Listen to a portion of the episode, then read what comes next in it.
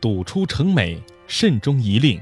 本句写做事要善始善终，意思是开头要开好，结局更重要。张国焘即黄帝陵，在历史的长河中，有许多杰出人物曾叱咤风云，功勋卓著，而后来却成为社会进步的绊脚石，落得可悲结局，令人扼腕叹息。张国焘就是这样的例子。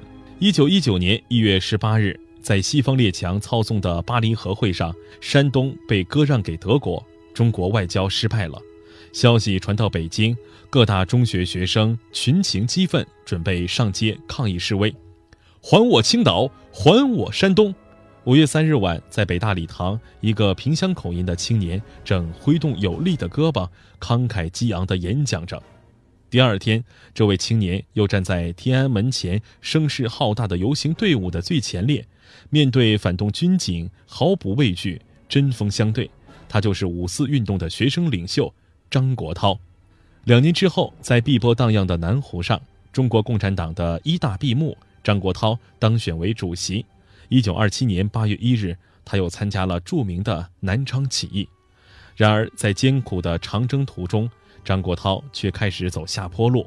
一九三六年，红一四方面军会师后，党中央决定继续北上。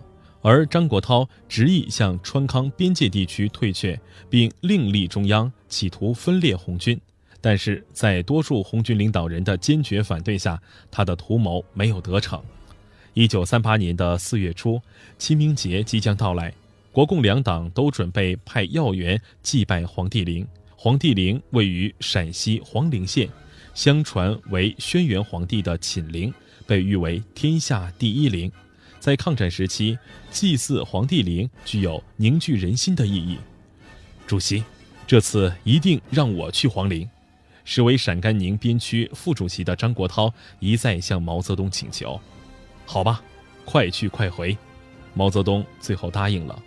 谁知四月四日祭祀活动结束后，张国焘却借故乘坐国民党方面的车辆奔西安而去，投入到蒋介石的怀抱，彻底。违背了他当初的革命理想和入党誓言，认定目标就要为之坚持不懈的奋斗，中途退却、虎头蛇尾是成就事业的大忌。